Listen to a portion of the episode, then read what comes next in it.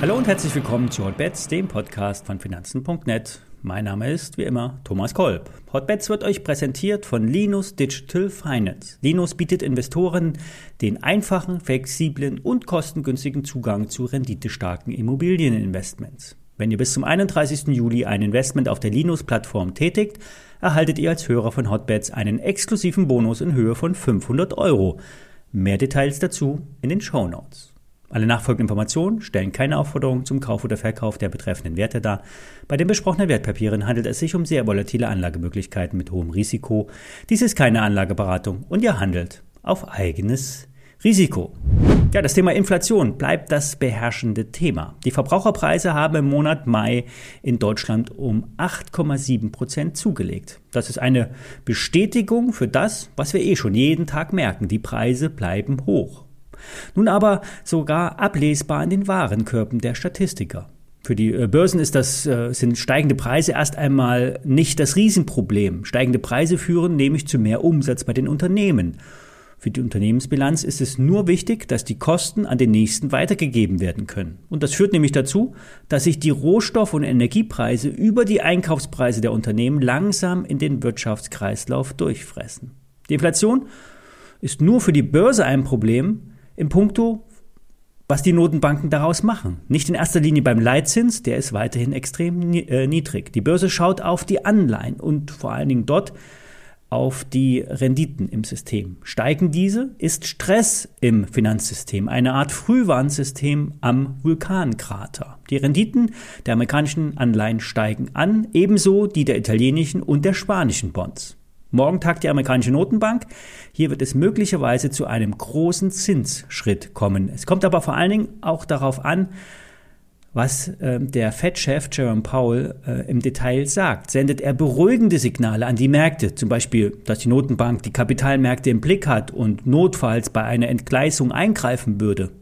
Das hat sich im Sprachgebrauch als eine Art Fed-Put etabliert. Also schützen die Notenbanken durch ihre Liquiditätsversorgung den Geldfluss im System oder greift sie zur Lehrbuchmethode, erhöht sie wegen der Inflation, die sich auf einem 40-Jahres-Hoch befindet, massiv die Zinsen in schnellen und großen Schritten und nehmen damit die Notenbanken weltweit äh, eine Rezession bedingend in Kauf. Die gestrigen Abverkäufe sind aber vor allen Dingen durch die Terminmärkte bedingt. Wie bereits mehrfach gesagt, in dieser Woche laufen hunderte Milliarden Vermögen in US-Dollar und Euro in Form von Terminkontrakten aus.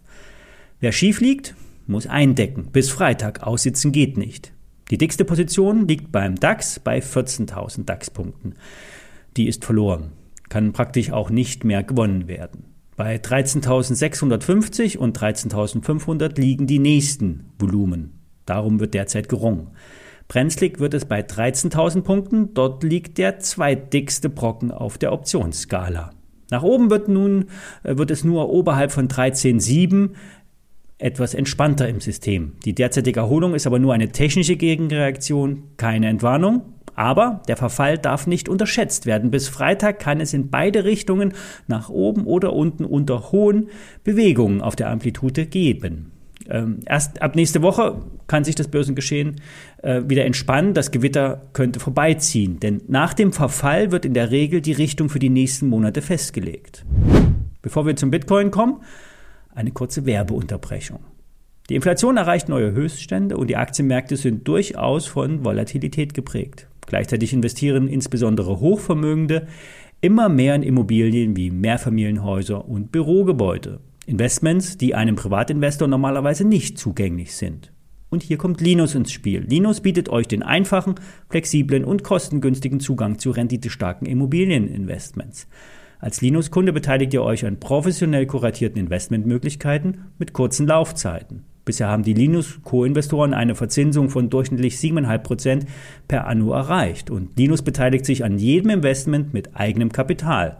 Das heißt, die Interessen der Co-Investoren und Linus sind somit stets gleich und alle Beteiligten profitieren von einem exzellenten Rendite-Risiko-Verhältnis. Entscheidet euch bis 31. Juli für ein Investment auf der Linus-Plattform und erhaltet einen Bonus in Höhe von 500 Euro. Mehr dazu in den Show Notes. Werbung Ende.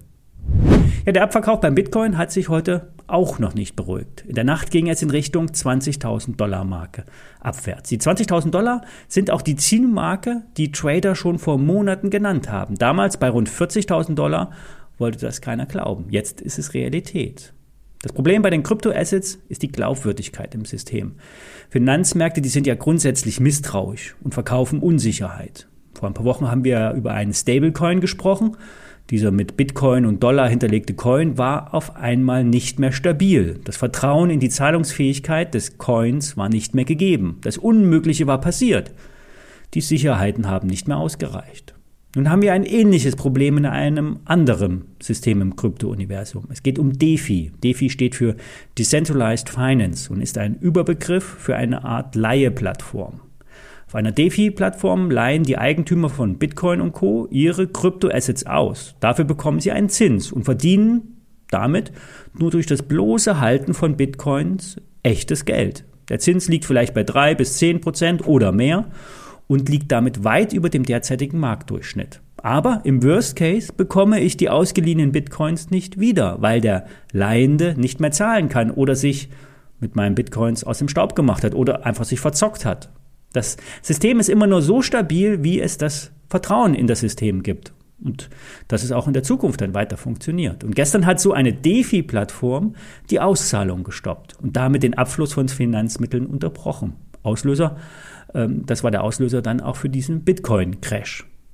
Grundsätzlich ist die äh, Blockchain und all die Kryptoassets das ist eine Revolution im Finanzsystem. Die Macht wird den Notenbanken und den Staaten genommen und die Gemeinschaft bekommt die Macht zurück. Jeder kann jedem Geld senden, leihen, schenken und das Ganze funktioniert nur ähm, oder funktioniert unter anderem über das Mobiltelefon, dezentral, frei, unreguliert, kostengünstig. Milliarden von Menschen bekommen Zugang zum Finanzsystem, das ihnen bisher verwehrt blieb. Aber solange das System nicht stabil ist und nachhaltiges Vertrauen im System fehlt oder gering ist, kann es nur eine Assetklasse von vielen sein. Wer jetzt in Bitcoin investieren möchte, hat bei 20.000 Dollar gute Chancen, dass es bald wieder aufwärts geht. Welche der anderen 1000 Kryptowährungen überstehen wird, das bleibt unklar. Gibt verschiedene Möglichkeiten in Bitcoin und Co. zu investieren. Zum einen äh, die eigene physische Wallet, das ist eine Art USB-Stick oder eine Festplatte. Diese äh, mechanische Brieftasche ist dann mit einem Passwort geschützt und bei Verlust kommt keiner an das Geld beziehungsweise die Kryptos. Dann kann man sich die Wallet bei einer Börse hinterlegen. Zum Beispiel macht das die Börse Stuttgart so etwas. International gibt es die, die Kryptobörse Coinbase.